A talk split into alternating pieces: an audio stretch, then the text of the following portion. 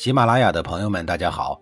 告诉大家一个好消息，除了音频以外，我最近开始以视频的方式为大家讲历史，内容也不再局限于中国古代史，而是涵盖人文、社会、西方历史等等，还包括对一些经典童话人物、历史人物进行全新解读。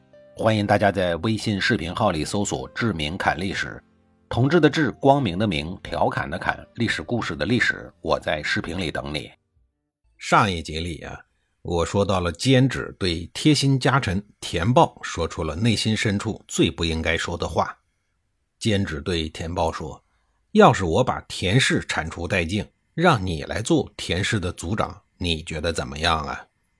田豹谨慎地回答说：“我没有这个奢求，我只是田氏的远支，不敢奢望。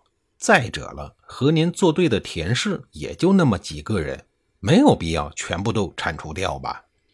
估计田豹比较了解主人的为人，再加上无论如何他也是田氏家族的一员，与监职相比，孰轻孰重他还是分得清的。于是乎，田豹的本家，也就是田氏家主田常，很快就知道了这件事儿。随后，他安排了田逆隐藏在宫内做内应。不久，田常就带人入宫。与此同时，田逆清除了宫内抵抗的宦官。监旨眼看大事不妙，逃出了宫廷。由于情况紧急，监旨带着家人在逃跑的途中误入了田氏的封地，最后在郭关被杀了。田常带人进宫的时候，齐简公正抱着美女饮酒作乐呢。后来被田常安排在王宫里给软禁了起来，命运堪忧。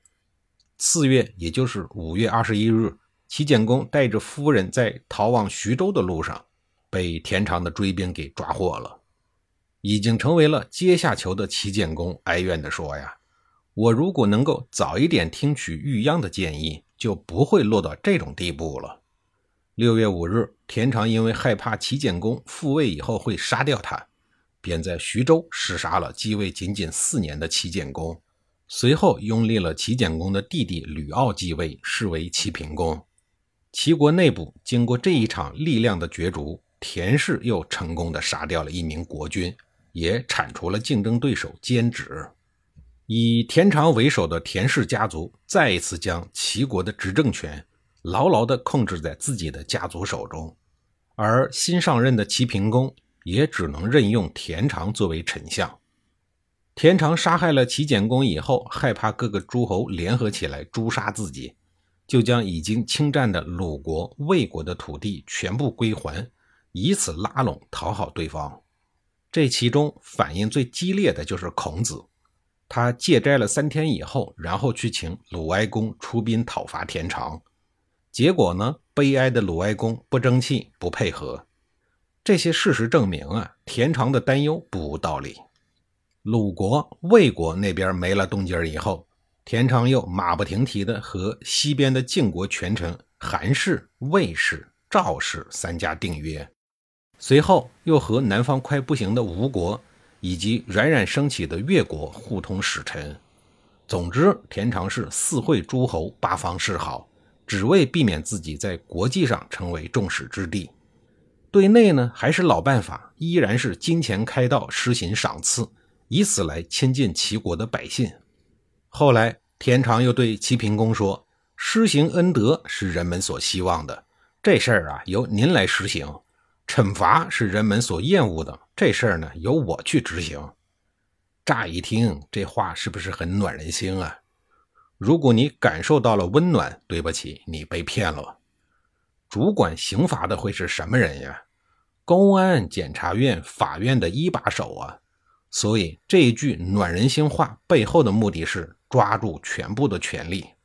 他已经是丞相了，相当于国家总理，现在又要当中央政法委一把手，是不是太肆无忌惮了？可是谁又能管得了他呢？田常上任以后，仅仅用五年多的时间，就将齐国的政权彻底把持在手。随后，他又利用职权将鲍氏、晏氏、监职。和公族中较强盛的政治势力全部诛杀了。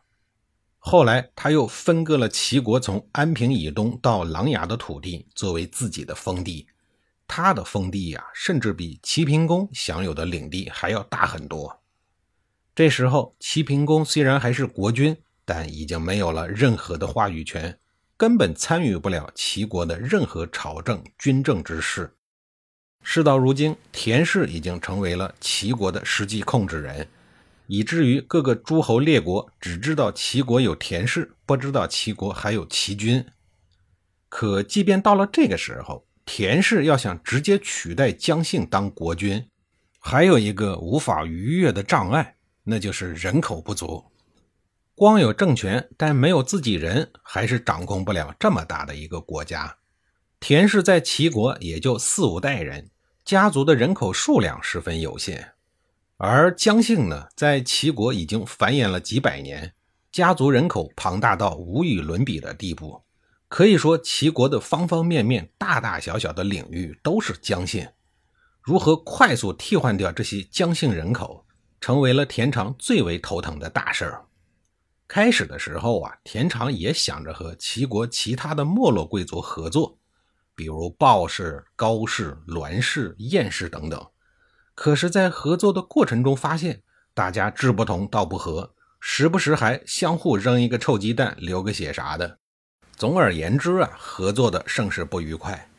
这些个老牌贵族们并不愿意听从田氏的摆布，其中鲍氏甚至还想把整个田氏灭门拉倒。事实证明，这些贵族公卿是不能用的。不能为我所用，那就谁也不能用。这是有基于王位险恶用心的权臣的基本逻辑。于是，头号权臣田常利用手中的权力，将这些个不听话的没落贵族们也都逐步的杀光了。杀光了别人，不代表自家的人口就猛增啊！看来，要想快速解决增加田氏人口的问题，只能不走寻常路了。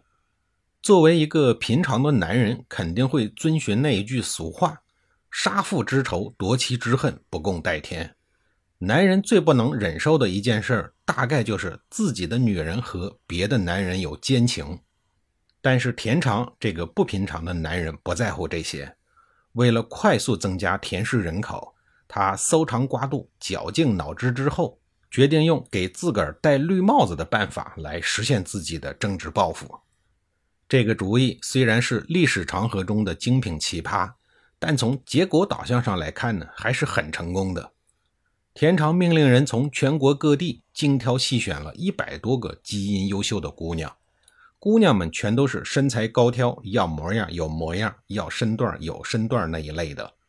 然后把这些个美女放到了后宫，当做自己的妃子。再然后呢，有些活如果全都是自个儿干，也挺累的，是吧？田常以完全开放、泛爱众人的心态，将后宫中自己的女人们全部向家里的众多门客免费开放。门客是谁呀？就是达官贵人家中豢养的有工资的人。